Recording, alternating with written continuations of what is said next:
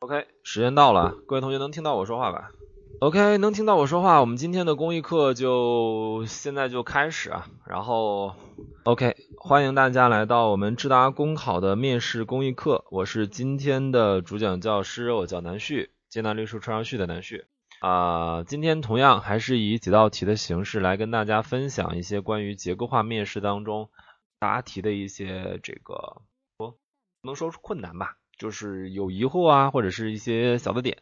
OK 啊，闲话少叙，我们今天正式开始。有想答题的同学可以简单的改一下名字，改成智达加什么，然后我们的管理会给你发一个可爱的小马甲，然后你可以点击右上角的抢麦，然后我会按照麦序顺序来逐个的进行这个答题啊答题的安排。然后开始吧。首先，我们来看一下第一道题啊，第一道题比较简单，不拿不要很多同学答了，一到两个答一下，我们热个身，对吧？也是拿一道真题跟大家分享一下。这个题是上级交代一个任务，涉及到全单位一个活动活动策划方案，然后你是单位策划能力最强的，但是你手中工作任务多，领导犹豫要不要让你去做，你怎么办？来，一人饮酒醉同学。试一下麦，跟你连麦了，你现在应该可以答题了。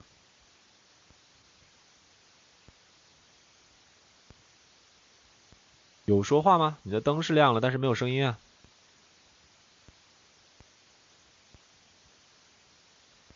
呃，其他同学有声音吗？为什么我听不到艺人同学说话呢？没声音呐，没声音，再好的戏它也出不来呀。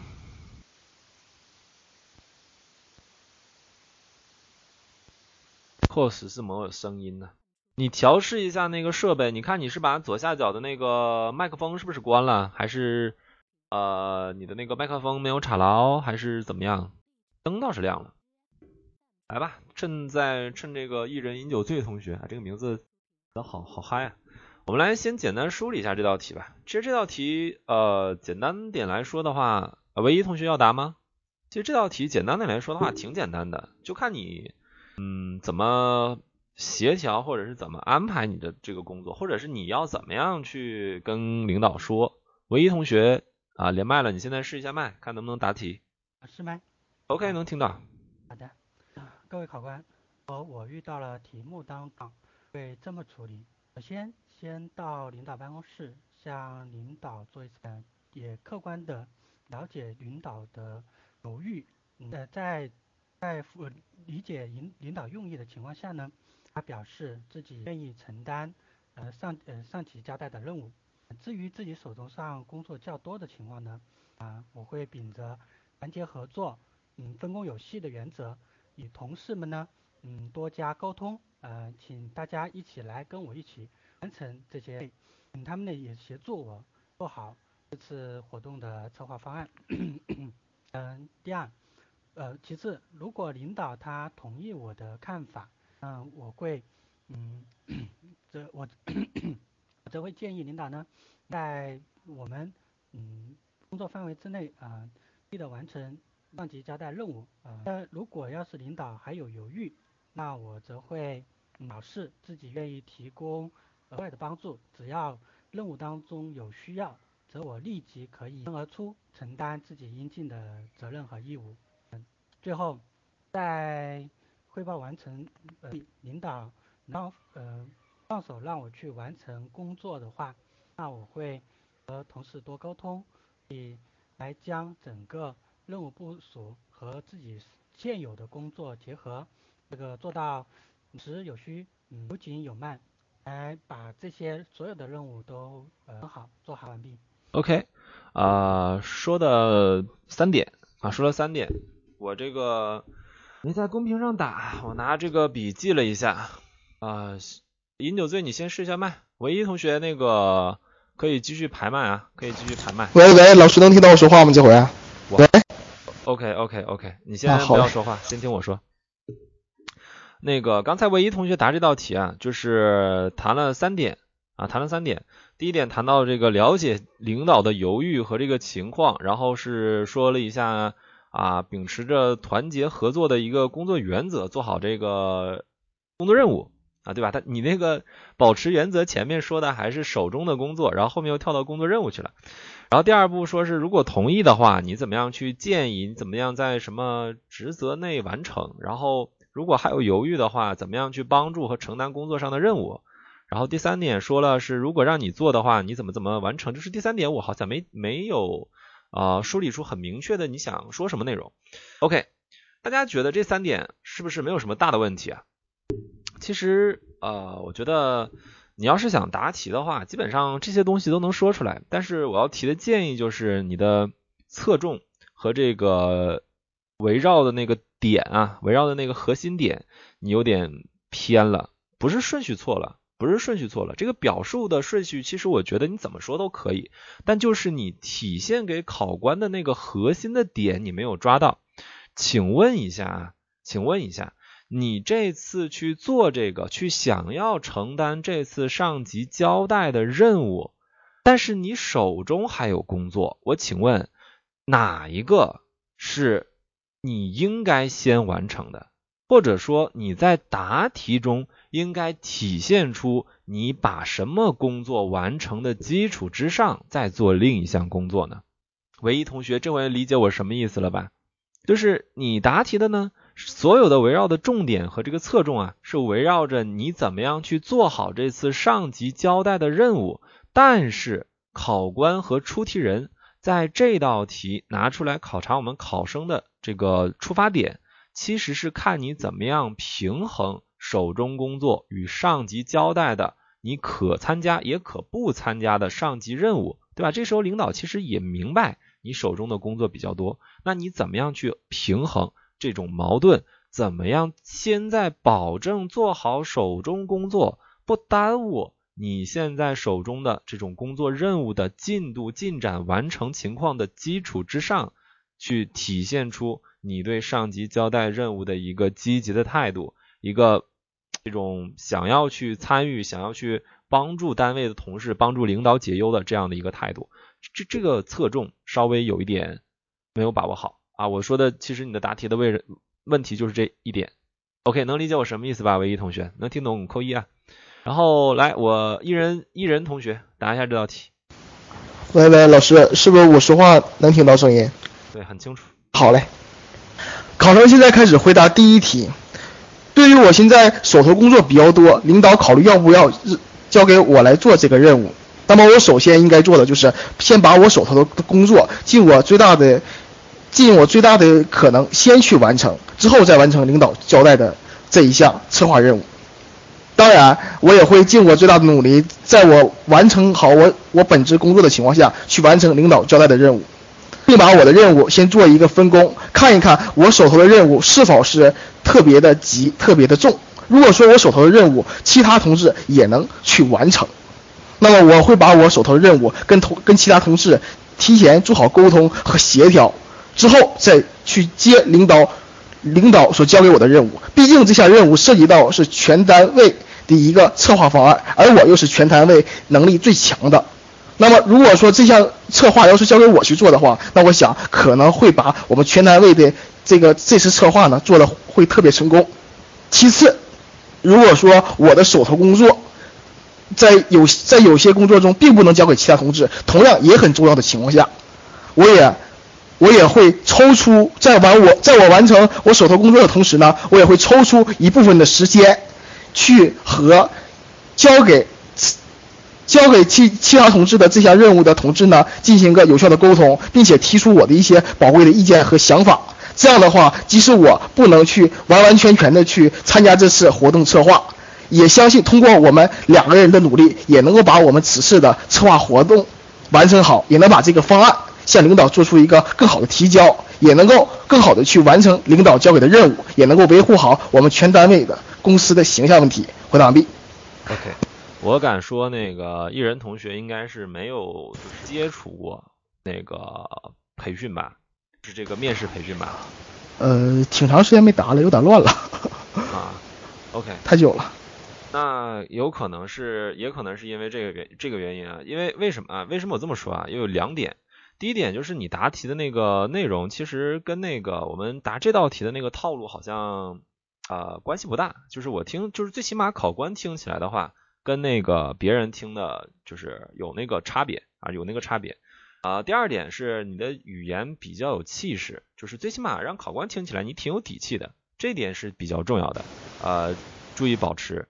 但是也有一个比较严重的问题，可能你像你刚才说的，你就是很长时间没答题的问题，就是你的语言规范性是不够的。比如说你在答题的时候，反复的强调了你这么做产生的影响和作用，那这个内容在解决一个应急情况或者说平衡两项工作的这样的一个步骤过程当中，这些其实是没必要的，没必要去说的。不然给考官的感觉是，好像你做的每一项工作都有一个非常啊这个好的作用，然后你还必须都得说出来，这个其实是没有必要的。那语言的规范性，还有就是你在表述的一些措辞和语句的这个表述过程当中有重复的情况，呃，我觉得啊，如果你之前的这个水平就是面试水平如果可以的话，啊，我建议就是。最近加大练习量，把这个感觉找一找，然后把这个答题的那个规范和那个就是架构什么的，再再重新的梳理一遍，我觉得会好更好一点。问题的话其实不大，你只谈了两点，第一个是如果啊第一点那个地方有点乱啊，就是先说了很多，说了两遍那个手头工作做好，再再再做什么什么，本职工作再做好，再做什么什么，然后又回到如何去分工，然后是第一点假设的是。可以做，可以去协调，可以交接给其他同事的，然后你去怎么样去介入交接。然后第二个是，如果不能交接的，你抽时间去帮助。其实这个观点就是这样的嘛，就这样的嘛。但是你这个地方建议再加一点跟领导的互动。谢谢老师，感谢。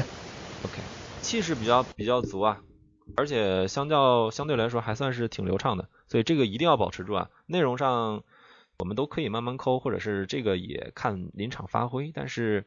答题的感觉一定要保持住。OK，这道题的话，我就不找第三位同学答了，因为我觉得这道题完全就是今天练练手吧，今天给大家热热身。然后想答题的同学可以继续抢，继续排麦啊。因为我们现在出成绩的啊，对吧？只有一个吉林啊，其他的这个该考的都考了。这个江苏的明后天考试，小班都不来练习了。OK，我们这道题我统一说一下。对于以上情况，我会量力而行，尽量在保证完成手中工作的基础上，对上级任务进行支援。具体措施如下：首先，我会对手中的工作加以梳理，做好协调工作和工作进度计划。如果我能将手中的工作按时完成，且有余力介入上级任务的话，那么我会借汇报工作的方式向领导沟通。啊，这个可以说说跟领导沟通啊，这个词有点问题。请他将这项任务交给我，我会列出一个详细的任务计划，兼顾手中工作和上级任务。其次，如果我手中的工作着实繁重，需要按时跟进，本人分身乏术的话，那我会跟领导沟通，将我对活动策划的经验和想法与同事分享，帮助同事做好任务计划分解。最后，在保证不耽误手中工作顺利完成的基础上。对上级任务加大关注，对负责任务的同事及时帮助，对任务环节和任务问题多讲出自己的意见和想法。讲述观点时注意场合和措辞，保证上级任务顺利完成。啊，这个三点其实挺简单的，对吧？你这么顺下来，其实就 OK 了。只要把这个体现出你做工作的这个负责嘛，对吧？不单单是为这个这次的领导挠头的这个上级任务，也是你手中工作负起责任嘛。其实这道题的话挺简单的，我们答题的同学两位同学表现都不错，所以没什么问题吧？哎，没什么问题吧？没什么问题，我们 OK。下一道题，OK，下一道题也是一道真题啊。有人说农民工进城务工有利于城市的发展，但是也有人说影响了子女教育问题，得不偿失。你怎么看？来成功同学，试着答一下这道题。呃，在成功同学答题之前，我先这个问一下吧。我们现在在这个在此在这里面听公益课的各位同学，有没有对农民工子女受教育的这个问题有了解的？或者说啊，这个没什么可避讳的啊，或者说你就是。这么就是怎么说？你是切身感受过，或者说你是身边有这样的，或者你你怎么样？之前研究过啊、听过啊什么的都可以，你们都有吧？成功同学没有啊？小音响同学说有啊，一人九九说有，了解过，法律研究过。OK，那么在成功同学答这道题之前吧，我因为我们是公益课，也不是说非要。啊，因为之前有同学总说南旭老师愿意捅刀子嘛，我其实是一个非常爱分享一些知识的，对吧？这个我的公益课基本上讲着讲着就跑偏了啊，就基本上就答什么这个答题方法呀，什么小技巧啊，就就就不是什么公益内容了。所以在这个地方，我先给大家做一个简单的普及，好吧？就是怎么说？既然你们之前了解的不多，或者是有没有了解的，那我简单的科普一下。大家可以看到我公屏上发的这个图片吧。可以看到吧？OK，可以看到的话，你可以看一下底下的发布时间是二零一七年三月十七号，也就是今年是第一季度一个重庆市教育局，对吧？就是叫重庆两江新区教育局发公布的一个关于农民工子女入学问题的。农民工子女入学或者是农民工子女受教育问题，为什么在刚才的题目当中说啊，这个好像是？得不偿失，或者说这个问题很尖锐，是因为它非常的麻烦，麻烦到什么程度？基本上有很多家庭条件受限，或者是就是完全是完全是不明白、不会做的一些家长，对吧？这种农民工的啊，他们的这个家庭啊，会把这个孩子直接带到工地上去，完全就不会让他们到城市里面受教育，这个麻烦到这种程度，你们可以看一下。他农民工子弟入学需要提交的材料，这个地方对吧？五项，你可以看一下，你可以看一下这些材料需要农民工或者说需要一个家庭，一个对城市不熟悉的家庭要走多长时间啊？可以看到吧？包括这个只是需要的材料啊，我据我了解还需要什么呢？还需要对学校或者说对教育局提交什么叫啊借读费吧，还是叫什么两个费用？两个费用就是经济负担也比较大啊，经济负担也比较大啊。对，借读费和择校择校费有择校费吗？反正是有两个费用，我知道有一个借读费，那个我好像有点忘记了，有点忘记了，因为我昨天昨天我在做这堂公益的那个准备的时候，我。因为原谅我之前真的是不了解啊，我昨天看的时候我真的是脑袋都都疼，就是这个问题它好像不是一年两年，它好像已经持续了十年二十年这样的一个问题。那你看城市发展、城市的这个城乡结合的这个发展呢，城市现代化、城整个城市化的一个进程，它已经走这么多年，那这个问题你说它没有得到政府的重视，好像也不是，但是为什么一直都走不到？可以去好像把这个问题彻底解决，大家可以考虑一下这个问题。成功同学，你可以思考一下这个问题啊。虽然我觉得你有的时候这个思维比较偏激啊，但我觉得你这个地方可以就是适度的想一想啊，适度的想一想啊。然后就是这样的一个问题，可以导致什么样的一些引申出来的影响和问题的，大家也可以先思考一下，因为我觉得。农民工子女入学难，或者说这个问题之所以尖锐，它影响的应该不单单是他们的受教育问题。大家能理解我什么意思啊？点到即可，我不多说。即在此之上，我们的政府，对吧？你作为既然是想要考一个公务员，那作为政府的相关管理部门的工作人员，你要怎么样通过什么手段可能会解决这些问题？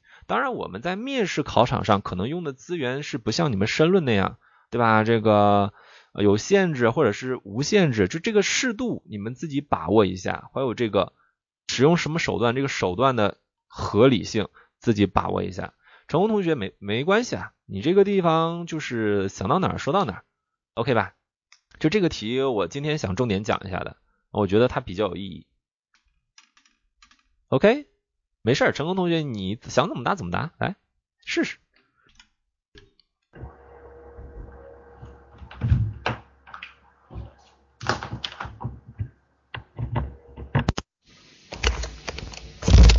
嗯各位考官考生开始答题。嗯这题怎么又变了？啊，题目我发到公屏上了，然后我我我以为这张图片会帮助你去答一些内容。嗯，我看一下。哎，算了，我不我不看那个材料了，我又看问题了。各位考官，考生开始答题。呃，考生对于这道题的看法是这样的啊，一方面对于农民工进程啊发展的话，嗯，在一定程度上确实是促进了啊城乡二元结构的这么一个调整和城市化的这么一个进程，在我国当前社会还是在以粗放式发展为主的这么一个。经济模式下，啊，农民工这种大量的劳动力和廉价的劳动力，对城市的发展和贡献确实有不可或缺的作用。但是我们对此也应该有一个清醒的认识，呃，这种短暂的利益和发展只是暂时的，啊，并不能带来一个长远的这么一个发展，因为。从长远的角度来看，啊，我们国家正在进行一个经济转型和产业转型、产业升级、产业整合等方面的提升。在今后的经济发展当中，更多的是以人才、以技术为主的这么一种创新性模式的发展和人才资源的利用啊为主体，为一个主导的趋势。那么，啊，也就是说，从长远来看，光是靠廉价的劳动力和人力所凑成的经济 GDP 啊，这种优势是啊无法长久的。因此，我们 在对待农民工进城务工问题与农民工子女教育之间的啊选择的话，很明显，我们应当选择受教育的这么一个问题，将教育问题进行一个解决，才是根本的长久之计。那么，对于农民工子女教育的这么一个问题，嗯，要解决这么一个问题，也需要社会、政府、企业等多方面进行一个协力，才能够化解这种问题。第一的话，就是说，首先是我们政府在政策上啊，一定要给力。政府的话，要呃，在法律上要强行啊规定和落实九年义务教育。让儿让农民工子女在教育上有一个政策上的支持和保障，嗯，避免嗯农民工子女的很多家长啊因为呃各种各样的原因而让子女进行辍学。当然，第二的话要支持这个政策的落实和实施，啊，归根到底也是一个啊经济问题啊，通俗的讲也也是一个钱的问题。那也就是说，我们的政府在对农民工子女子女的这种资金支持、教育上的均衡和师资啊这些因素上的配比，也要有一定的支持和帮助。同时，可以号召啊号召世上的一些企业、一些志愿者啊一些有爱心人士进行资金上的赞助和支持。这样的话，就更能够推动。政策上的推进和农民工子女教育的问题。总之，我相信啊，只要通过我们社会啊各层级的阶层人员对农民工子女的教育多一份关爱，多一份努力，大家齐心协力啊共同推进，相信在以后的啊社会主义建设进程当中啊，能够一定能够更好的推进教育均衡的问题，最终的一个。啊，目的啊，我们嗯也能够实现啊中华民族伟大复兴的这么一个中国梦得以实现。考生回答完毕。OK，呃，成功同学，我不知道你是这段时间是累了呀，还是怎么样啊？你的那个答题气场或者是答题的一个自信程度完全是没有啦。这天天过来听是吧？倒是也。习熟悉习惯了，但是你这个答题的感觉是完全没有刚开始好了。那你这要是练到最后的话，还不如这个突击啊什么的呢？好多天没来了吗？上次公益课还看到他啊，那蛮大的。来，我说一下刚才成功同学的这个答题啊，我刚才我说一下他的这个答题，其实答他的那个答题内容没有什么大问题。你要是真深究，或者说他这个哪个环节呀、哪一段呐、哪一个这个分析的内容，它是问题有多多大没有？但没有。你在真的面试考场上，你说的说说出这些的话，考官也不好给你挑错，对吧？这没，其实本身它也没什么大问题，啊，只能说它有一些不足，比如说他在前面分析它缺虽有利，对吧？农民工进城务工虽然有利，但是长远长远的发展来看，怎么怎么样的话，那你的这个问题的两面看的这种观点或者这种观点的表述再清晰一点。我们在这个地方，我简单的说一下，对吧？我们简单的说一下，其实你农民工进城务工有利于城市发展啊，这是其中一方面吧。但你与之对应的还有一方面是什么呀？还有利于什么呀？哎，还有利于什么呀？有利于农民工本身可以利用农闲时间贴补家用吧，对吧？你看他进城务工。他的利或者是他的弊都是两方面看的，对吧？你不要只分析其中一个，好像是对啊这个农民工对城市发展怎么怎么样，然后看到以后的城市发展啊可能会要这种筛选嘛，或者是说这种精炼一些，通过这种啊人力资源去得到的一些 GDP，但是你同时也应该看到农民工本身是需要这样的进城务工的一些机会的。所以你这两方面你都看的话，你会提炼出一个观点，就是农民工进城务工，现在我们需不需要？一样需要，对吧？但是怎么样在保证这样这种需要的基础之上，我来通过我的手段去保证他们子女的教育问题得以解决，才是我今天答题的重点，而不是说只是看到他们子女受教育的一个可能是啊障碍啊、困扰啊、影响啊这种尖锐的问题而去。反而对吧，将把这个农民工进城务工的这样的一个行为给否认了。就是可能你没有说这样的话，但考官会有这样的感觉，对吧？其实这是这是这方面的，对吧？这是这方面的。然后，当然我们教育的重视这个地方，它顺下来，哎，没有什么问题。对策上来说，他只提了两点，一个叫什么政策给力，我以为他后面会提到什么社会协力什么。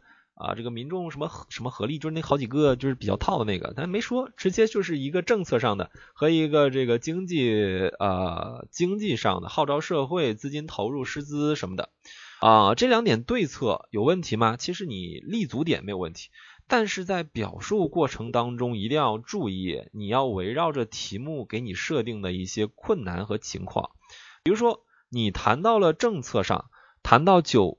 年义务教育一定要普及，一定要什么样的？那你看这道题，或者是我们刚才给你看的那个，就是我简单分析的一些，分析了一下这个现象的一个背景背景内容，对吧？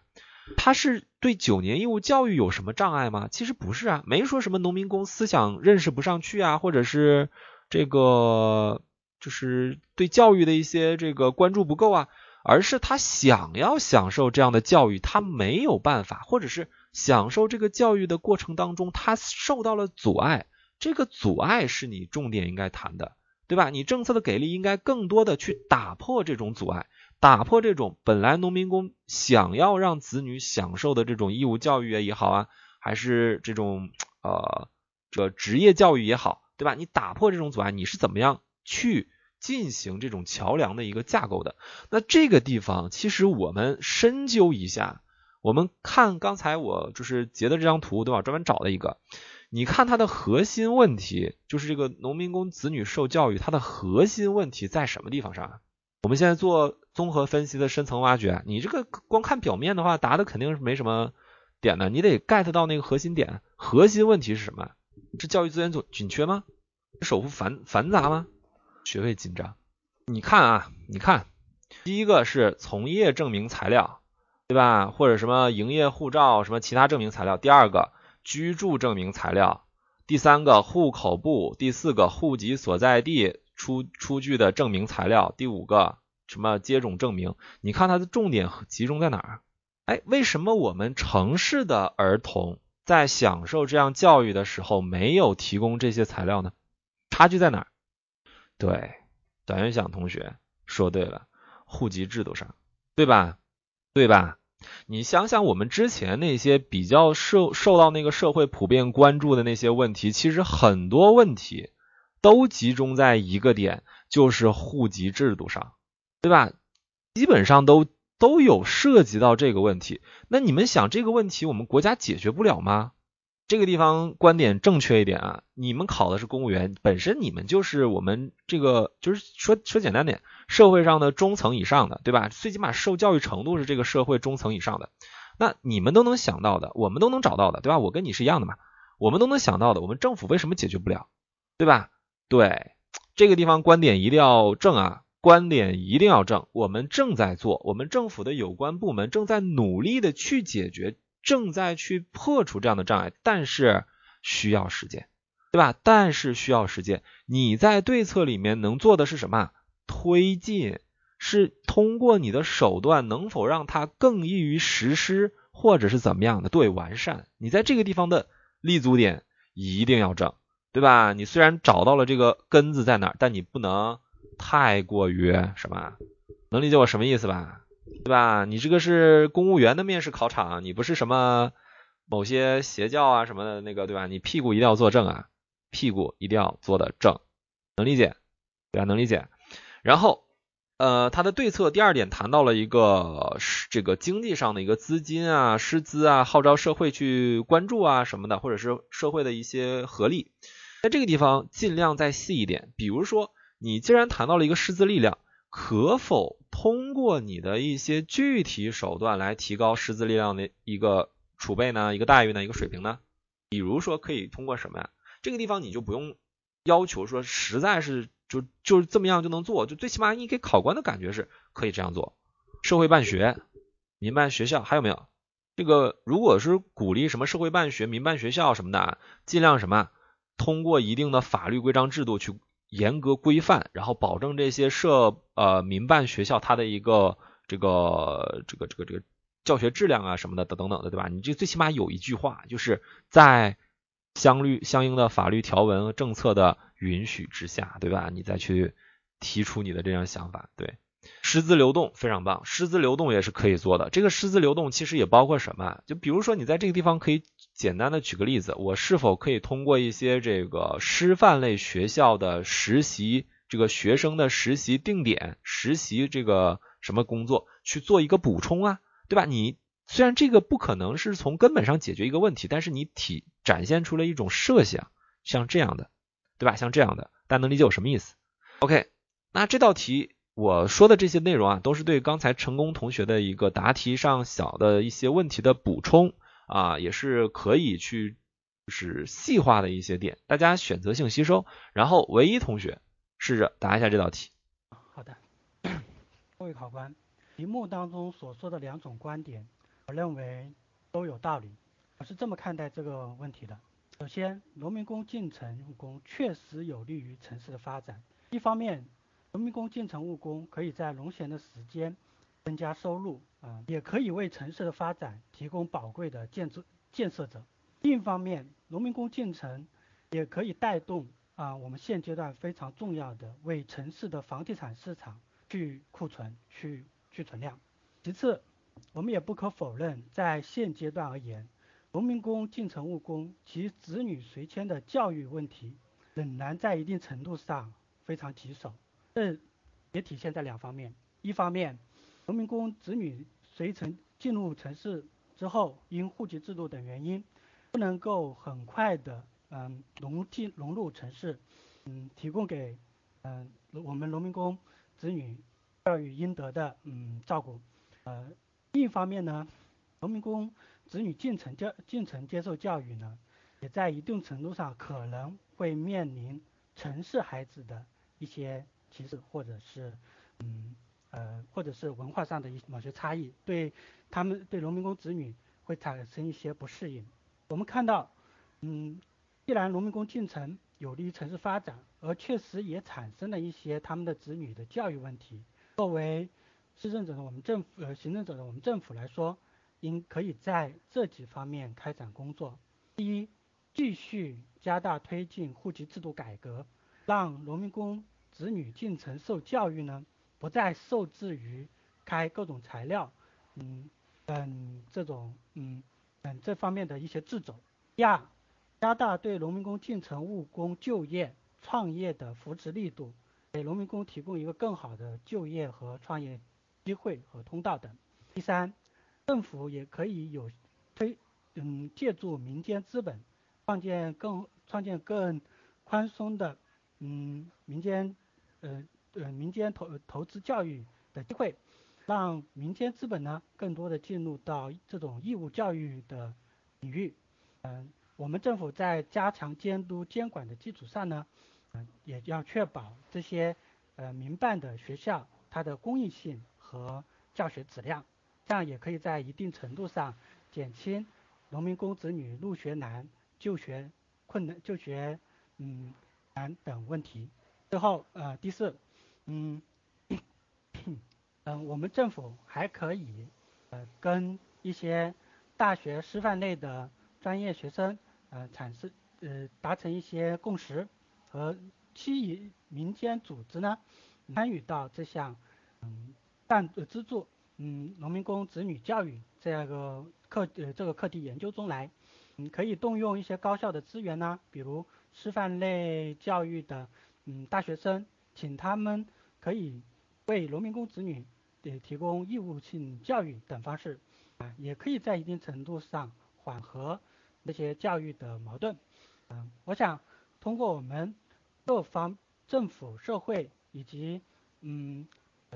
各社会各阶层的这些努力共努力努力的这个我们的努力吧，一定可以在短时间内做好呃缓解矛盾这样的事情，在长期以来呃加以解决。当当然这也需要一定的时间。呃，回答完毕，谢谢。OK，那个有的地方措辞前后矛盾啊，唯一同学，这前面说短时间，后面又说这个需要长时间的努力什么的，你这一句话里面就前后矛盾，你不觉得很奇怪吗？啊，总之啊，我觉得这个唯一同学的整整个答题啊，就是基本上非常聪明，我觉得这个这点是非常好的，就是老师带着你们把这个点梳理出来之后，你能用你的那个答题的这个表述啊，或者是这个内容构架。你能把别人的好的点、亮点给用出来，当然，这这个完全是一个非常好的一个示范啊，就是这也是我们公益课，然后我们小班课，我们跟这个所有的这些考生做这个分享啊，做结构化面试的这些教育的时候的一个初衷，就是老师的东西永远是老师的东西，把它变成你自己的，这也需要这样的一个过程。那唯一同学在这一点做的非常好，基本上整个的。逻辑啊，表述过程啊，还有这个小内容上啊，没什么问题啊，基本没什么问题，而且比较流畅，这个非常好。就是可能答到后面有点小矛盾啊，这个答的就是说的好像不太有点奇怪的这个措辞啊。然后我说他的这个答题有一点，其实我们可以做补充的一点是什么呢？就是我们看一下他有这个意识了啊，点到了那个点，比如说他在那个提问啊，在提对策的第。三点还是第二点的时候谈到了，但是他没有深深入的去挖掘或者是去分析一下这个点的话，可以当做一个叫做我们小班同学，我给小班同学讲课的时候讲那个叫综合分析的那个多维啊，你可以从多维的分多维的法去分析到这点的这个地方，有人说影响了子女的教育问题，我们刚才我或者说我跟大家进行的这个教育问题的侧重，其实都集中在什么地方啊？哎其实都集中在什么地方？你们有这个回回忆一下啊？城市发达地区不是不是这个意思，不是这个意思啊。我们刚才所梳理的，还有两位同学答题的那个侧重，都集中在什么教育问题上？说的这个通俗易懂点，就叫什么书本教育，或者是什么应试教育、教育资格上，对吧？学校对学校教育，但其实有另一方面我们可以说的。而且可以大说特说的什么问题啊？什么教育啊？你想想，你的父母如果长期不在你身边，你虽然能在学校在老师那儿受到什么这样的这种书本知识的教育，但在另一方面，你有什么样的一个缺失？对，家庭教育是很重要的教育组成部分当中的一环。大家如果关注过农民工子女受教育问题的话，你们可以在前几年看到类似的新闻。就是留守儿童或者是什么工地孩子，对吧？工地儿童，他们经常会因为家庭教育的缺失，导致走上了一些违法犯罪的道路。虽然这一定程度上也是因为他们没有办法受这种啊学校教育的一些约束管束，对吧？他们做了一些这个问题，但是家庭教育的缺失也是导致走上歪路啊，对吧？或者是有什么自杀的呀，或者是照顾不周导致这个冻死、饿死的呀，这些问题其实家庭教育的缺失也有很重要。比如说刚才唯一同学在答题的时候谈到了一点，就是怎么样通过啊点到那个叫什么城市的儿童，通过一些问题，他就没敢说那个歧视那个词，对吧？但是这个不公平，这种受教育的不公平，受教育资格问题的一些不公平，也确实导致了农民工子女与城市这些本土的一些儿童他们之间的一个不公平，或者是歧视的情况。比如说一些学校园暴力，经常会涉及到农民工子女，对吧？你们如果关注新闻的话，或者说你就算不关注新闻，你想他也会有这方面的一些问题。那这些校园暴力啊，或者这种歧视啊，是不是也会造成一定的社会问题呢？那所以你看，刚才我们成功同学说的这种子女教育问题，其实不单单是城市发展问题，不单单是农民工家庭的以后的未来的这些问题，更是什么会引发社会问题的一个比较根子上的，对吧？这个矛盾。所以你在答题的时候，你如果能把这些内容都分析出来的话，你的分析内容是很丰满的。你的对策再结合像刚才唯一同学那样的，对吧？借鉴的那种细化，那你整个答题基本上就没有什么问题了啊！这也是我现在说的这所有的内容，就是我们公益课上我们智达的公益课想要跟各位同学去表述的一些内容，对吧？这就是公益课存在的一个初衷。来，一人同学，简单的。答一下这道题，对吧？就是你怎么想的怎么答，你可以借鉴我的想法，你也可以是按照自己的这个方式来。答完之后，我统一进行一个梳理。喂喂，老师能听到我说话吗？OK。考生现在开始回答第二题。我认为两者的观点都是有一定道理的，但是他去农民工进城确实有利于城市的发展，但同时在一定程程度上也影响了子女受教育的这样一个问题。农民工是否来进城务工，主要是取决于自身的一个发展的情况而定，看看是否会影响子女受教育的这么样一个问题。我认为究其原因，应该从以下三方面来进行阐述。第一方面原因是我们农民工自身他们的收入是否能够满足城市的发展的一个需要，也能够给自己的子女。呃，受教育问题呢带来一定的保障。第二点是城镇化发展的步伐是否真的需要那么多农民工来进城？第三点也是最重要的，就是我们政府对于大量进城的农民工是否能够真正做到安置好，在解决其教育问题的同时呢，也能够去做好一些民生的问题的保障。比如说，对于我们的户籍制度，也应该予以一定的完善。那么，我们如何能够让我们的农民工在进城的同时呢，也能够让其子女受到更好的教育？这是我们当下所应该解决的一个问题，也是一个难题。我认为应该从以下三个方面来进行考量。第一点，需要我们更多的，需要我们更多的有识之士，比如说可以从师范大学中毕业的一些老师，可以牵线带头，由政府来进行筹资。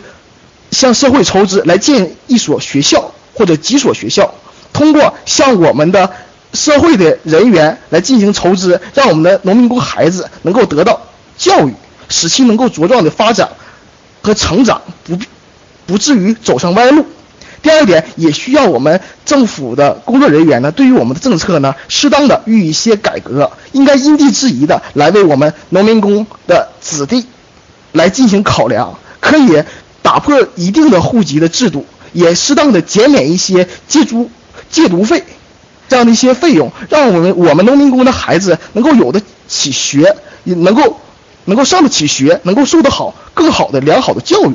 第三点呢，也需要我们社会上的一些舆论的导向作用，可以通过我们的媒体和我们的一些电台，向我们的社会的一些听众们和我们的城市的一些居民们去呼吁，不能光想着农民工进城为我们城市的人带来了一些发展，同时呢，我们更应该去关照农民工子女。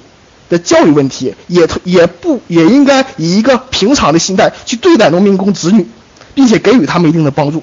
我想通过以上的一些方法，在一定程度上能够对于我们农民工子女的教育问题呢得到一定的改善，同时呢也能够让我们农民工更好的去为我们城市的发展而不至于寒心。回答完毕。OK，呃，那个艺人同学有一个问题比较。重要的啊，就是这个地方我必须要跟你提一下。虽然答题比较顺，对吧？也也挺有感觉的，但有一个问题比较严重，就是你的那个原因分析、问题分析啊，有点偏。比如说你前两点这个收入问题和这个城市化是否需要那么多农民工这两个问题，跟农民工子女的教育障碍这个有很密切的联系吗？我没有搞清楚。在这个地方，我有一个建议啊。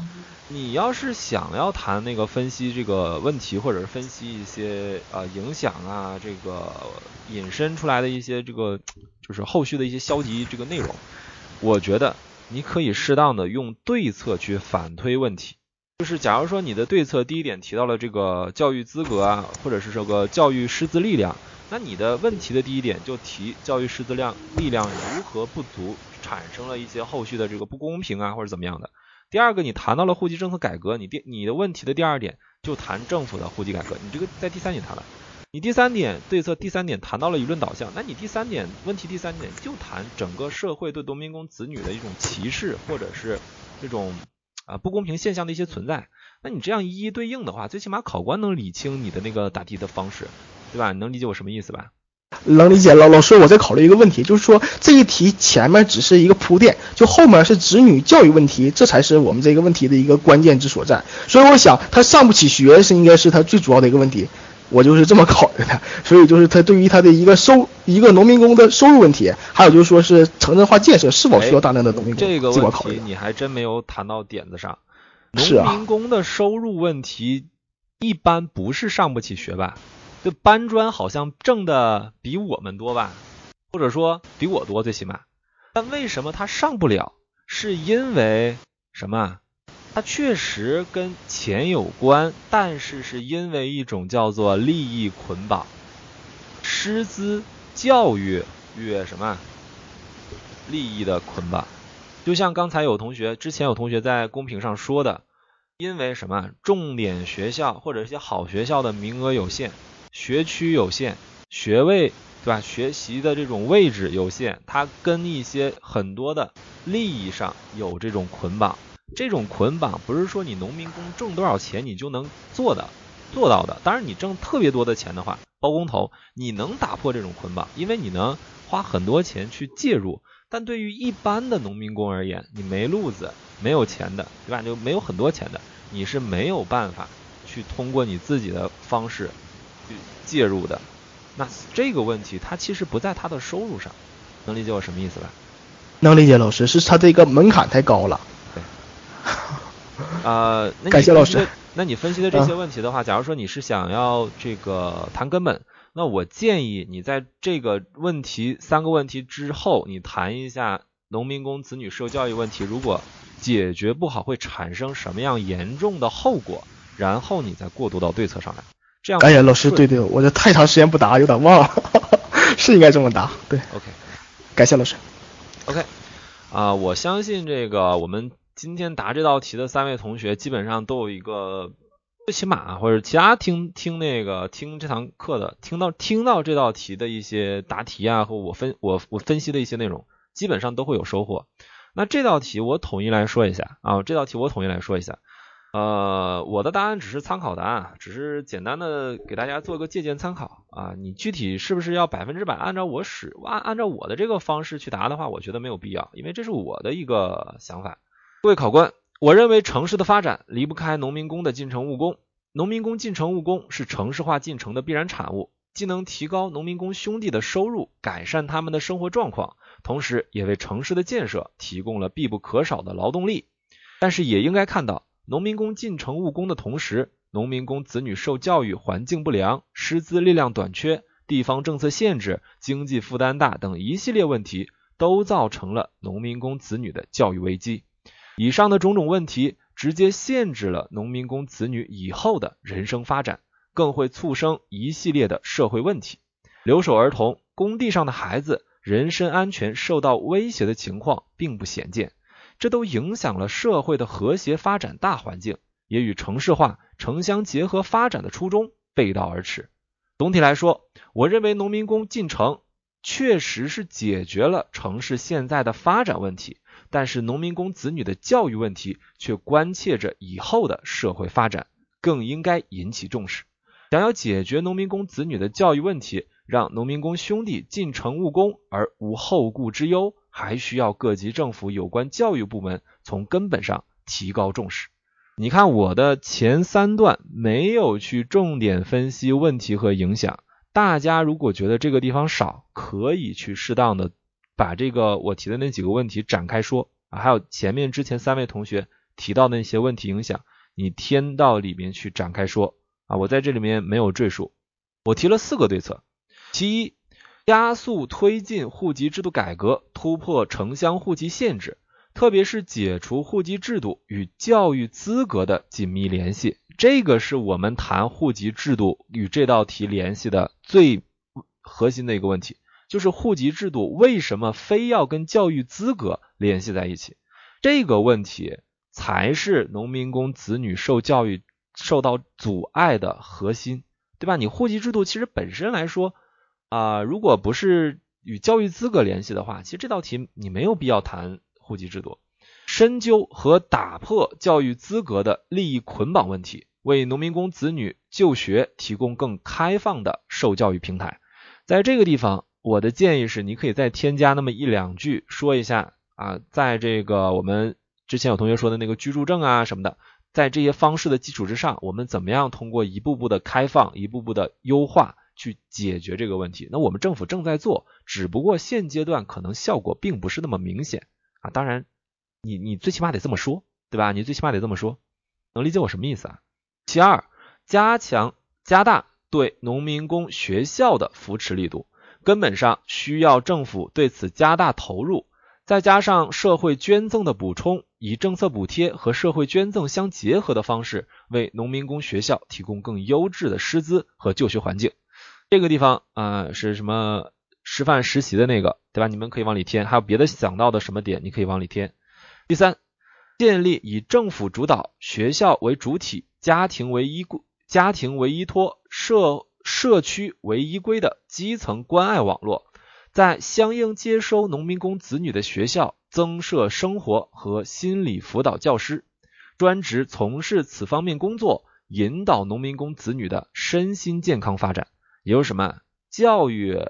这是对吧？就书本教育是其中一个方面。我实在不行，通过一定的家庭教育的补充，去保证这些农民工子女不会走上，对吧？这种险路。其次。打通农民工子女与普通孩子的沟通屏障，可以构筑一些公共活动空间，以书籍阅读、趣味游戏等功能分区，构建一个农民工子女与普通孩子平等交流的空间，减少本可以避免的偏见。啊，这个地方其实你可以联系一下校园暴力，对吧？我觉得可以联系一下，因为你看那个校园暴力多发的那些地区，其实都是在。二三线城市和县城，对吧？这这里面为什么？其实有一部分这个原因。如果你这个地方联系一下的话，最起码好像就感觉你这个就是思考一个问题的方向是比较比较广的。OK，这道题我没有做那个鞋子，就是没有做什么以后的展望啊或者怎么样的，因为我觉得那个没有什么借鉴的必要，也顶多就是个好听。那这道题总结起来的话，其实我为什么说今天这道题我想重点说，就是因为它是一个比较有代表性的，就是我们政府或者是我们国家一直在做的一些工作，对吧？也一直想要做很多有志之士，一直投入关注，但就是没有办法从根子上解决的。我们李克强总理有一句话叫“触及利益，往往比触及灵魂还难”。之前的医疗改革已经触及了相关的医疗改这个改革的这些主体医院啊、医生啊之间的一个利益。你反弹力度之大，其实你们如果关注两年近两年的这个关于医疗的新闻，你们其实多多少少可以侧面的了解一下，对吧？你你这么回想一下，其实是吧？那其实教育改革，中国好像也一直在做，但是你发现好像没有特别大的一个这个进程。比如说，呃，近一年来对那个购买什么教师资格。啊，以及这个教师评优啊，这个问题好像之前社会上这个加大关注了，但是啊，到后续到现在好像也没有什么后续的结果，真的是因为这个利益链和这个利益捆绑实在是不好搞，所以其实我们屁股坐的正，还是让大家对待一个问题可以全面一点，就是我们国家我们党没有不作为，真的是在做。但是涉及利益真的是很难，对吧？这也需要我们在座的各位同学啊，我不管就是能在我们公益课啊，或者是可以来参加我们小班什么的啊，这个地方太正能量了，就是保持初心，对吧？你们知道，可能考公务员是你自己的一个职业选择，但也请各位同学，对吧？我这个之前也跟我们小班的同学，就是考那些什么部委的，对吧？我也跟他们提过。在这个尽量的，对吧？想想自己的为人处事的原则，做点好事，做点实事。其实真的是太难了。其实你们如果真的是可以到我们基层工作去看一看的话，基层工作其实也不好做，对吧？不是我们政府不做，而是真的有的时候你涉及的那个群众啊，你怎么做他都不理解，这个没办法。那但是也是，哎呀。虽知前路难，这叫什么？知难而前行，善始而敬终嘛。讲正能量煽情，我就不多说了，对吧？总之这道题大家有收获，我们今天这个公益课就算成功，OK 吧？刚才差点要煽情啊，这个不好。哎呀，我给你讲一个真实的例子，对吧？我给你讲一个真实的例子，上海的，对吧？这个两个警察，这个在执行公务期间。到中午出到那个一个叫什么饭店吧，还是什么的，穿着制服去吃了顿饭，花的是自己的钱，没什么问题吧？被有的人进行了举报曝光之后，因为影响太大，这两个人被开除了。这就是我们很多基层工作的一个无奈，这不是运气不好，这就是真的是太惨了。我真我就是这么觉得，就是太惨了，但是没办法，对吧？没办法。OK。啊，我们这道题我说了能有对吧？这个四十多分钟啊，四十多分钟啊，四十多分钟啊！哎呀，我们那个有上海的那个就是朋友的对吧？这个工作确实不好做啊啊！公务员编制说开除就开除，你也看什么情况啊？你真以为公务员是铁饭碗啊？现在？公务员现在不是铁饭碗，特别是基层公务员不是铁饭碗。我们那个就很多基层工作确实是危险和挺困难的，因为我认识的一个纪检的吧，纪检的啊，考的是这个北京的一个什么纪检，我忘记了啊，就是当时。我我我是我带的班，还是还是我们其他老师带的班吧？回回来回回头的时候跟我们说，他这个虽然考上了北京，对吧？考上了大首都，但是一个月好像也就三四天在北京，其他时间都在出差，在各个县城之间来回的游荡啊，太惨了，我觉得挺惨的。福利，哈 哈啊，我的天，人家那个工作都是有危险性的，人基本上都是要什么领这个呃领枪的。哎呀，你以为呢？这这这年头很危险的。还有什么执行公务的时候，这个信息是说几个人，对吧？你们只要抓你们四个人去，只要抓三个人就可以了。结果一开门，敲开门一看，里面三四十个人，人家聚会，哈哈，对吧？啊，那的天，那你不害怕？你腿都得，你腿都得嘚瑟，嗯，就是抖发抖，对吧？这个这个，嗯，不不多说啊，这个。涉及一些隐秘问题，对吧？那 OK，今天我们这道题这道综合分析就先讲到这儿。然后如果觉得我们这个打个小广告，对吧？如果觉得我们这个南旭老师讲的不错的啊，可以加一下左下角的这个个人二维码，我会定期在我们的啊定期在自己的那个朋友圈分享一些现在做的一个节目叫絮絮叨叨，分享一些这个就是题啊，还有这个问题。然后也可以关注一下我们智达公考的一个公众号啊，是在右下角的这个二维码。然后也可以就是关注我们在荔枝 FM 幺六七八八五八里面的一个这个电台，我们会将每天的公益课录音啊，以及这个优秀的一些学员的答题以及老师的讲解，定期的发在荔枝 FM 幺六七八八五八上啊。然后呃。然后有对我们智达小班有兴趣的同学啊，基基本上我们的这种老师带着练习的，就是就像我这道题这个展现的一样啊啊，我们是智达小班是七加七加 X，就是七天的基础课加七天的专项基础课练习，加上后面的无限制加课和专项刷题啊。然后有兴趣的加入我们小班的同学，可以加入我们的咨询群二九二二五幺二四幺。广东省考是什么？我特别想问这个，我的小班。看情况啊，你不是考福建的吗？福建到时候出的话，我就我就没准我应该就会带啦。你没发现这两道题是福建的真题吗？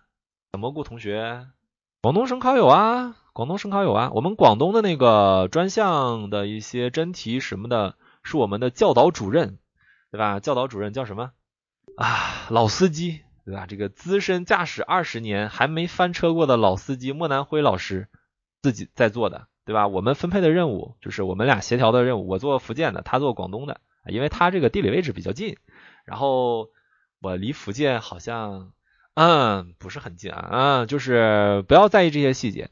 我发现了，我知道啊，关注对吧？关注啊叫什么？关注我们的更新对吧？然后有兴趣加入我们小班的，像小蘑菇同学是这是之前我们小班的同学啊，上次可能是运气不太好，哎呀，这个运气这种事情，且战。且且珍惜吧，这种东西反正我见过最惨的就是我教的一个，哎，说啊就我就不提名字了啊，考了三次这个中央的团市委啊，不是中央团市委去了，中央那个团委啊啊，考了三次，三次都进面试了，然后三次都因为同样一个原因被考官给 pass 掉了。虽然他答的可能比别人的好，但是就是因为一个问题，这个问题是什么呢？你们可以猜一下。然后广东我们到时候肯定有的是有很多的。长得丑，我什么鬼？你们这个思维啊，你们这个思维，这不能是长得太好看了吗？不是因为答题的问题，他的答题很棒了。你想想，他三次考进中央的团委，那可是那是什么地方？那他平时的那个对手都是什么中央政法的那种优优等生啊？声音不是声音，真的不是声音，不是政治问题，一个很简单的问题。但是无法跨越的一个问题，她是女的，没生小孩，pass。她的对手有生过一胎的，生过二胎的，就这么惨，哎，就这么惨。你说她没有水平吗？他结婚了，他没是没要小孩，然后就被考官 pass 了，人家的理由很充分啊，对吧？我们的这个工作是很很忙的，很忙碌的，不可能给你很长时间的产假和这个婚假，对吧？你这个考上来之后，你要来，万一要生小孩，你要来个产假呢？那我招你干什么呢？我们团委工作这么烦吗？你觉得你说他能，考官能信吗？开玩笑，考官又不傻。哎呀，我觉得挺可惜的，我觉得挺可惜的。然后他就跟我说死心了，真的是死心了。三年好像第一年可能是稍微笔试上水平有点那个什么的，其实后后两次都是因为这个问题。考官没有表面明说，但实际上肯定是这个问题。人家要女的呀，人没说不要女的呀，那优中选优嘛。为什么有生过小孩的不需要产假的不选？啊还这个搞笑吗？这个领导也需要这个优化办公室的这个对吧？这个环境的，你这找到一堆男的，我的天，天天有什么工作？北京那么热，还那么闷啊！这一进办公室，汗臭味儿、臭脚味儿啊，这领导也不愿意去啊啊！我忘记了，哈 哈广东有有啊有啊。必然有啊，这为什么没有啊？想当年啊，也不是想当年吧，去年国考的时候吧，就刚刚刚结束的国考，也不算刚刚结束了。这个铁路公安我还押中一道题呢，开玩笑，综合分析，我们很多老师都押中题啊，这个其实没有什么可吹的。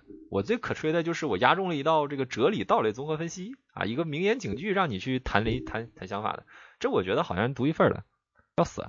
肯定有的，肯定有的，放心吧。我们到时候广东和这个福建这项这些大省啊多的是。如果所以有兴趣，我反正我的想法是，你觉得这次面试差不多的话，对吧？你这个早一天加入小班，还能早一天开始上课，搞笑了。当然了，中央部委知道个人信息啊，每个人的简历都在考官的案子上。你是哪个学校毕业的？看你不是这个考官的校友，都有可能给你 pass 掉。那你看地方啊，城南同学。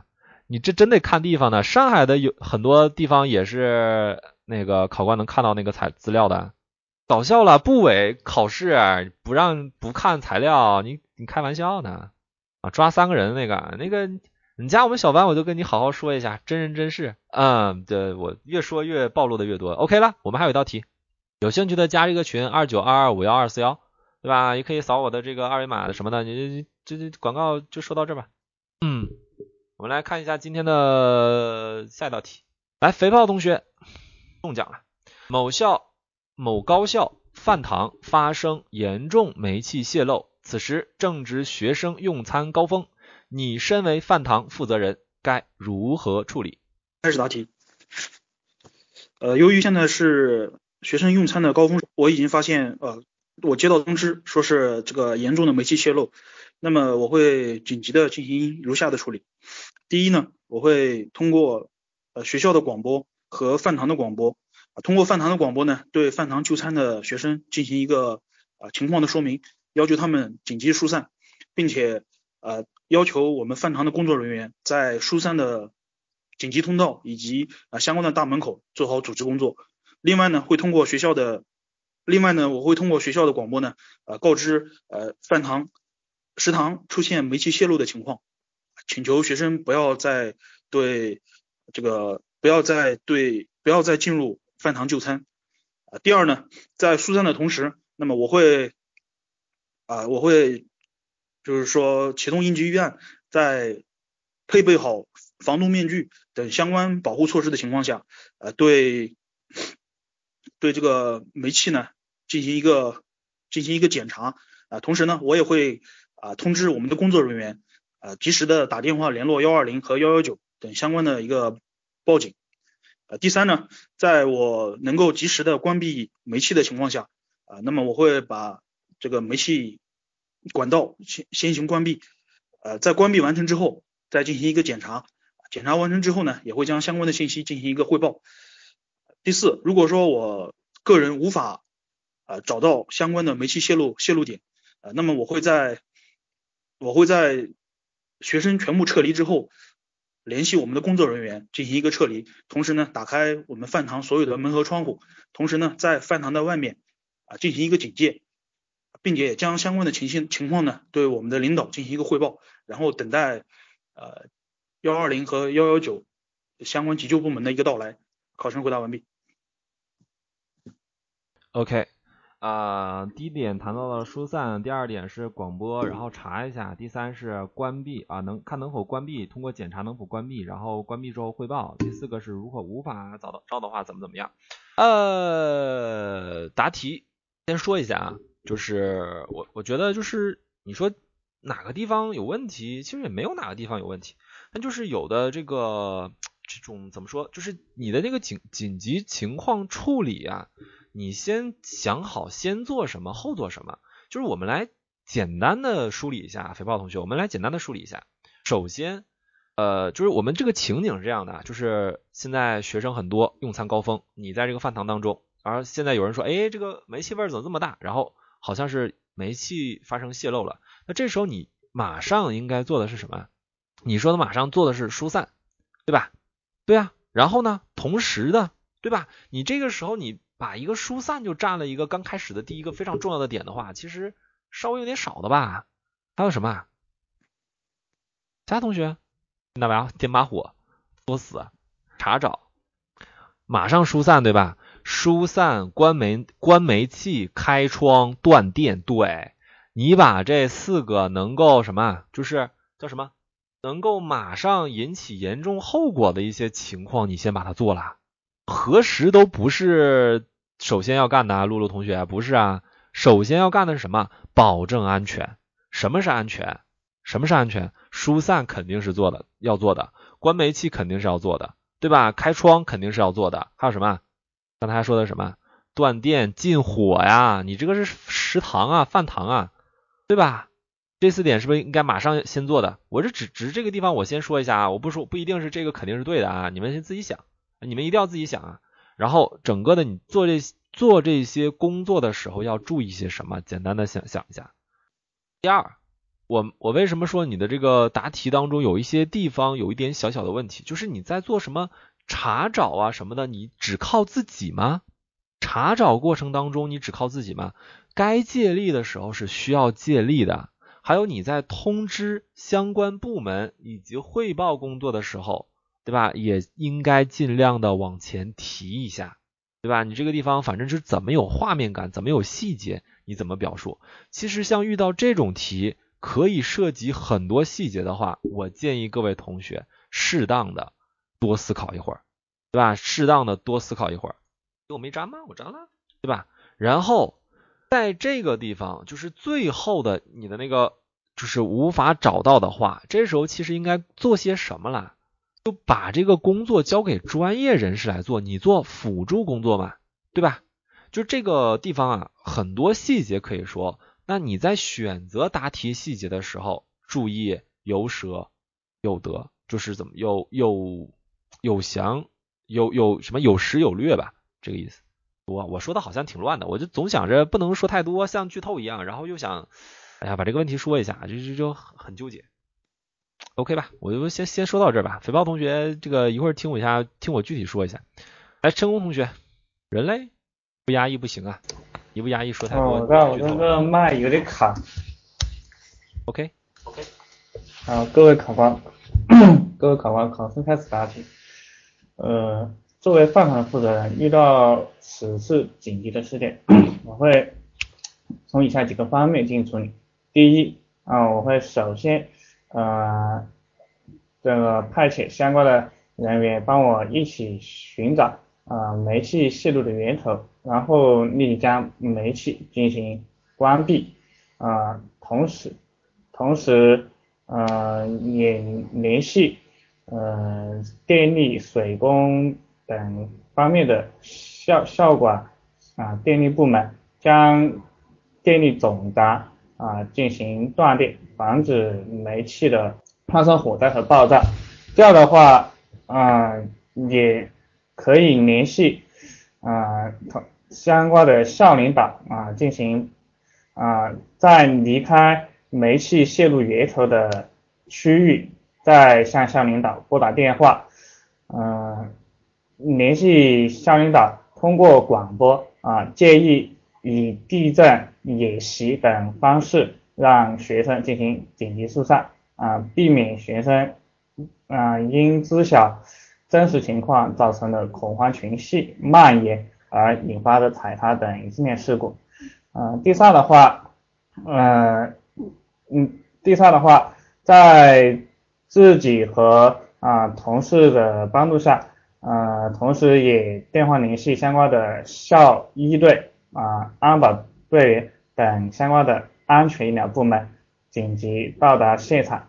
嗯，在现场清查和查看是否有受伤人员，是否有煤气中毒啊等相关人员啊，以便能够有效的应急和处理。嗯，第四的话。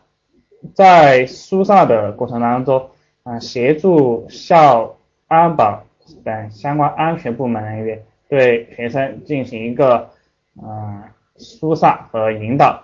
在疏散完毕之后，再协助相关的水电工等相关的专业人员巡查食堂内的煤气是否有处理到位，窗户是否有啊做到。完全的开放和通风，嗯，并检查啊其他电力等方面是否有着火易燃等方面的隐患问题，将所有的问题进行排除之后，啊，将此次的事件啊做一个呃整理和流程的记录，将此次的事事件整理成报告后啊上报给领导，让领导进行参与和批示。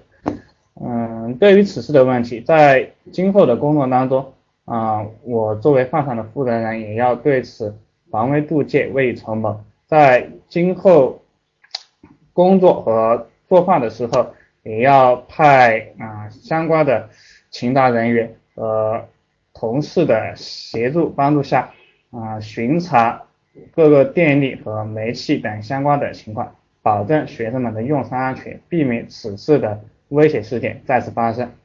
考生回答完毕。OK，陈同学，一会儿好好休息休息，对吧？听完我这个公益课之后，好好休息一下啊。这个感觉你好累。呃，两个问题，不是说这个答题的内容有多么大的那个矛盾呢，还是怎么样的？两个地方有有点不足的。第一个就是重复，你最开始的那个疏散和那个最后的那个疏散稍微有一点重复。可能你想表达的内容是不一致的，但是最起码考官听起来感觉好像你说的就是一样的。第二个就是有的地方做的这些细节工作，你可以说点到即可，因为你作为的是一个饭堂负责人，而不是一个专门处理这种煤气泄漏的专业人士，所以你在做那些细节处理的时候，可以把这些工作依托给专业人士来做，而你做好你自己的本职工作。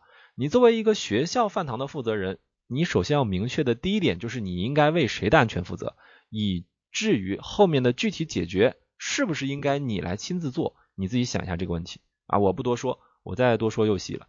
唯一同学想不想答这道题？老师听到吧？我来答一下。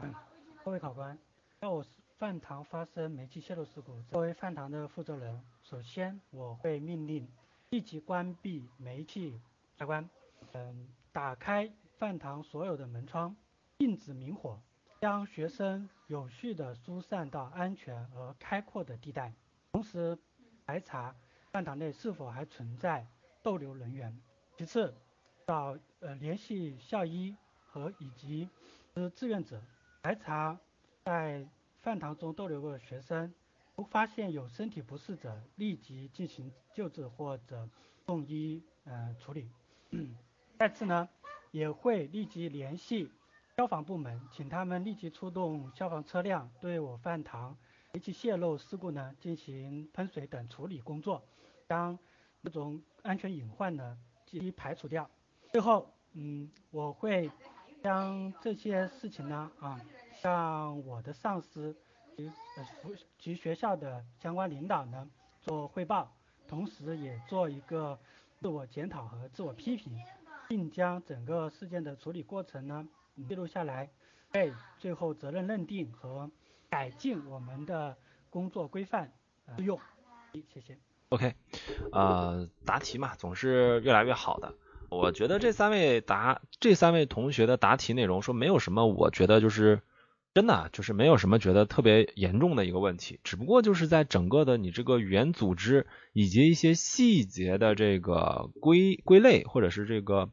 细节的放安置上有一点小小的这个问题啊，我统一说，对吧？我统一说，后两位同学我统一说，唯一同学的这个答案也没有什么大的问题，是某些地方我提出一些建议吧。那我们首先呢，这样的帽子是还是一样的啊，也不是不好吃啊，也也不是不好吃，就是可能大家放这个食材的顺序不一样啊，或者是放这个食材的这个量多少不一样。就是给人的感觉可能是更没准考官也喜欢这样的，这这都没有没有什么就所谓的一个非常标准的一个衡量标准。OK，这道题首先还是一样的啊，应急应急经应急处理的一些问题的话，帽子尽量简尽量的短小精悍一点。作为食堂负责人，我会以保证学生人身安全为前提，立刻采取以下措施啊，你就直接开始啊就 OK 了。第一。立刻对食堂内部正在就餐的学生、服务的食堂工作人员进行紧急疏散，组织好食堂工作人员维持出入口及走廊通道的秩序，避免出现拥挤踩踏事故。这个地方你可以加重点语气。疏散中反复强调安全注意事项，重点提醒食堂内部的学生和工作人员。不要移动金属物品，不能使用点火设备，特别是打火机，以保障无明火。在疏散撤离过程中，注意食堂内部门窗的打开。那第一步，先能做的，手头先做一下。第二，立刻通知校医院的工作人员携带相应设备、药物赶到现场。通知本校的保卫处、后勤处，请他们派工作人员对食堂的煤气供应设备、电力设备进行断气断电操作，防止泄漏进一并进一步扩大或气电引发爆炸。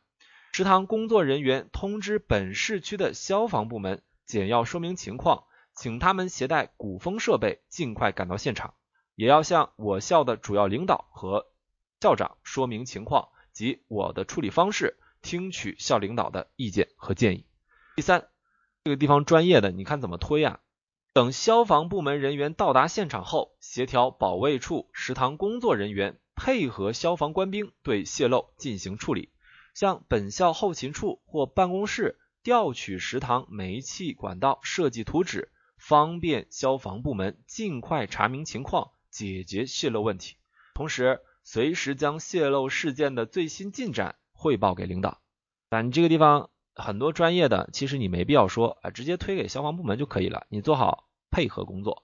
第四，在整个事件处理结束后，根据查明的泄漏情况进行相应处理，并向主管领导建议进行设备的定期检查、警报器的添装、换气设备的升级等等。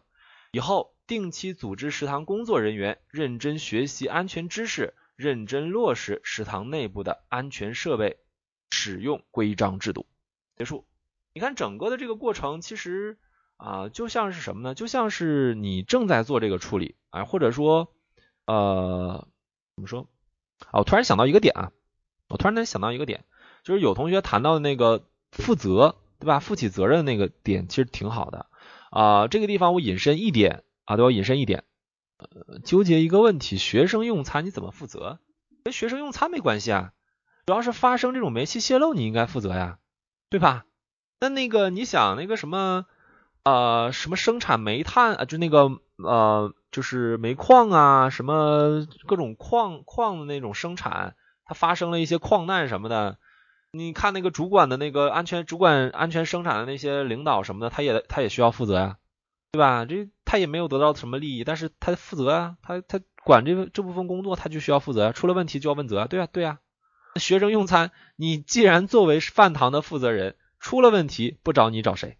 对呀，不要啊，不要过多的去追责啊，大家大家大家，对吧？把关注力那个移到我这儿，不要过多的去讲那个责任啊，或者是最后的一个追究啊什么的，两点。其一，对，像小蘑菇同学，不愧是我的学生，对吧？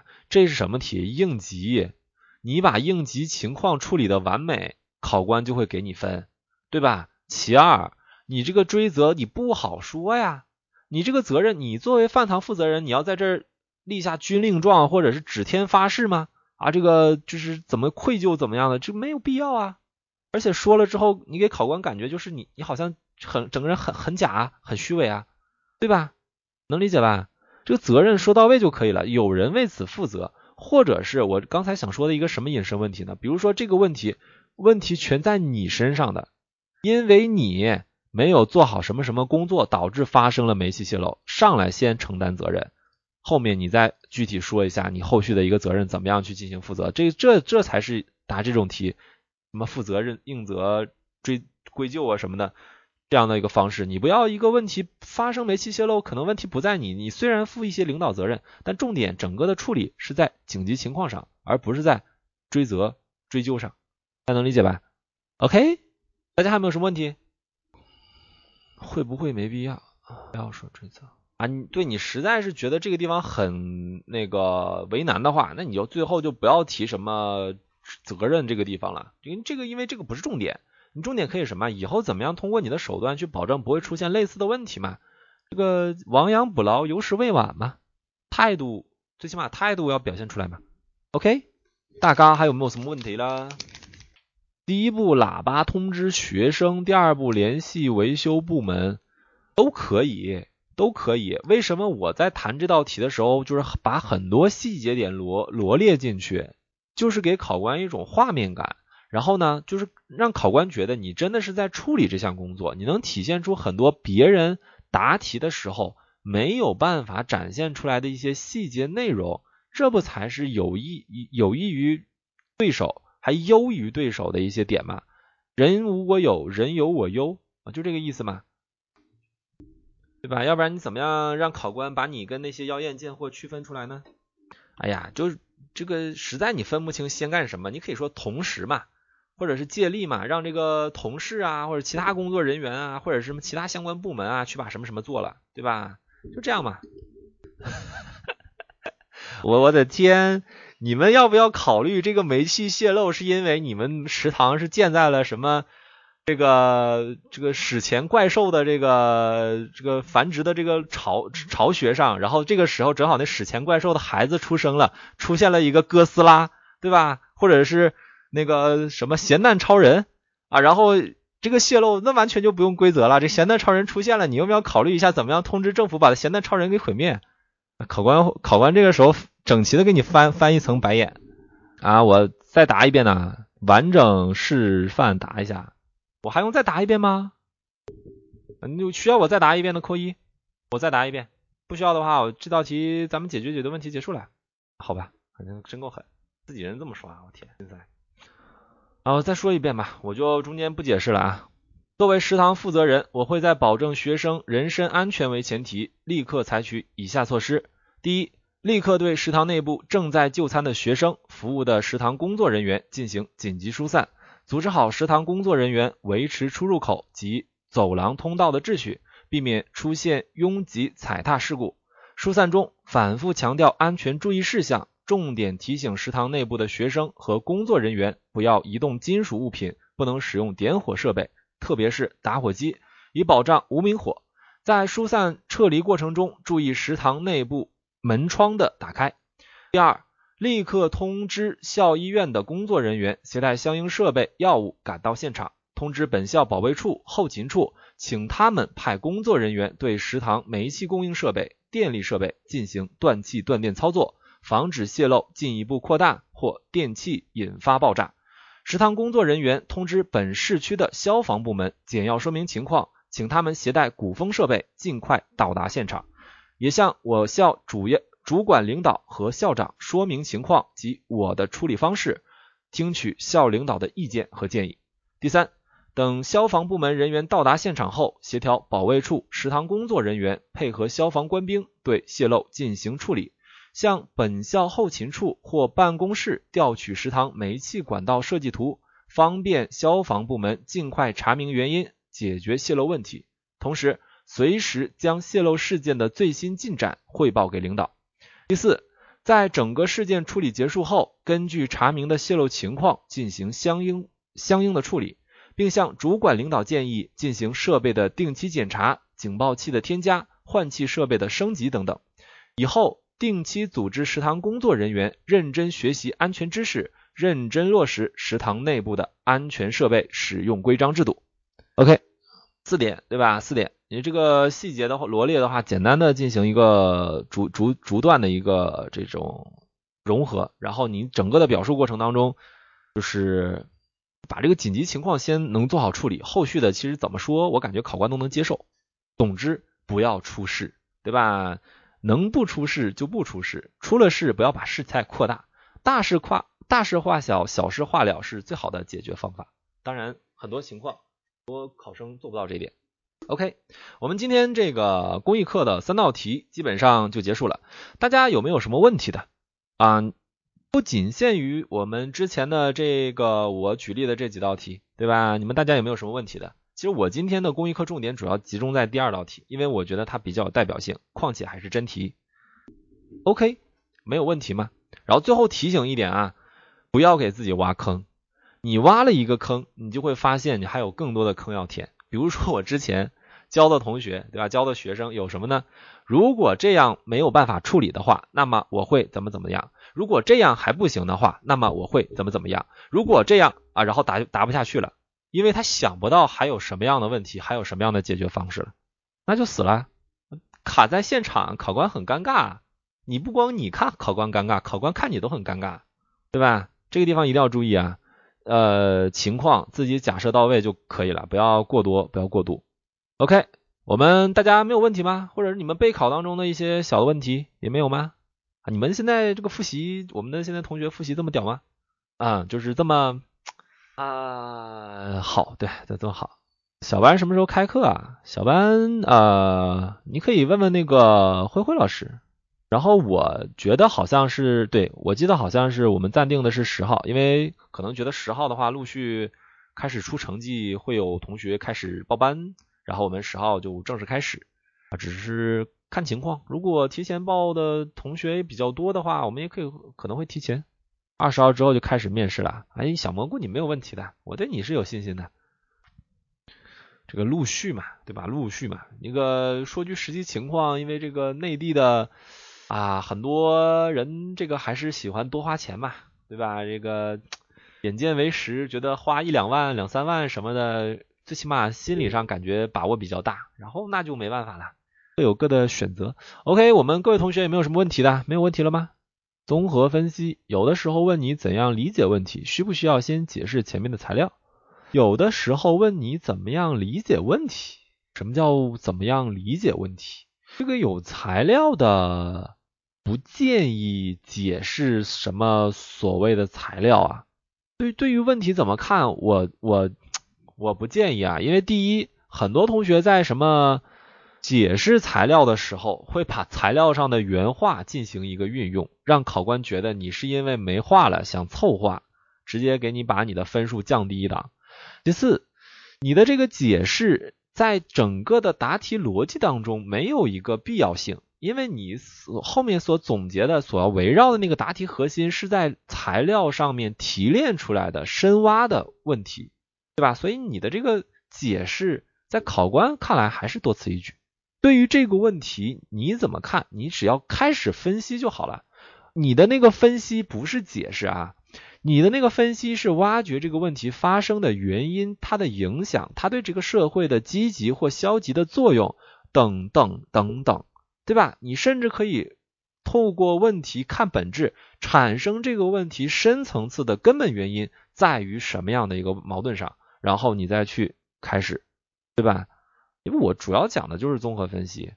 你看我这个应急题答的还可以，对吧？但我主讲的是综合分析啊。我们应急题主讲的是这个辉辉老师，就是我刚才说的开了好多年车还没翻车的那个教导主任，对吧？哎呀，就是这种。这种人最可怕，你知道吗？就是开车不翻车，不给人别人机会啊。对，像小英想说的，我讲那个名言哲理的时候，就跟我们小班同学强强调过，名言哲理你前面必须给我解释一下，翻译一下，否则考官谁知道鬼知道你要想说什么。其他的把它理解为分析，而不是去解释。其他有没有什么问题？读题会怎么样？你是说考官考你的时候，考官读题，还是说你自己答题的时候读题呢？蘑菇同学。自己读题啊，不好啊！我当然只能说，我只能说不是很好啊。那考官没准喜欢你呢，在这种看看上了之后，什么问题都不是问题。其实我记得就是有一次那个有个啊，嗯，就是有一个朋友，对，就是我朋友，对我朋友，那个当考官的时候，有看着这个女考生，她真的是挺漂亮的，然后这个水平也不错嘛，她就适当的，对吧？也不一定多漂亮啊，可反但反正我看的一般，然后就就是对吧，适当的就是这种那什么嘛，对吧？那考官合眼缘的话，那也没办法，这个东西主观上还是很很很有的嘛。那我所以我一直要求我们的同学，就是最起码你给考官一种自信嘛，要不然考官凭什么选你啊？你对自己的答答题内容都不自信，凭什么让考官觉得你就是最棒的？啊，别别人考试好多读题，你就开始想是不是你要读一读？我其实不建议啊，为什么？因为这种东西它不是什么加分项，反而你要是不符合考官的这个意思，它反而可能是减分项，所以就没必要啊，对吧？这能能理解我什么意思吧？那既然不加分，做它干什么呢？我们现在有这样的，就是帽子加不加的，反正南旭老师这个说句实话。应急题帽子一句话啊，你说两句以上就有可能有扣分的风险了。我觉得啊，我觉得还有什么人际题啊、公那个组织题啊，你个帽子能短则短。现在考官都喜欢短的，没办法，对吧？长的考官已经免疫了，对，就是一两句，对吧？你你撑死撑死两句话，不要再多了，真的不要再多了。你反正我当了这么多年考官，就是真的是够了。基本上一个考生帽子说什么，我就能猜到他后面答题的水平是什么样的。就就是真的是听多了就没有什么不给考官新鲜感的话，考官也不会在分数上给你让你很新鲜的。OK，大家没有问题了吗？没有问题啦。OK 啊，反正对我们小班有兴趣的同学可以加咨询群二九二二五幺二四幺。对南旭老师有兴趣的同学可以扫描左下方的二维码。对我们智达公考有兴趣的同学可以扫描右下方的二维码。对于我们的录音有兴趣的同学可以。加这个荔枝 FM 幺六七八八五八，OK，啊，今天我们智达的公益课先到此结束，非常感谢各位同学对南旭老师两个小时的配合，然后也希望各位同学以后可以经常来参加我们的智达公考的面试公益课，OK，今天就先到这里，大家明天见。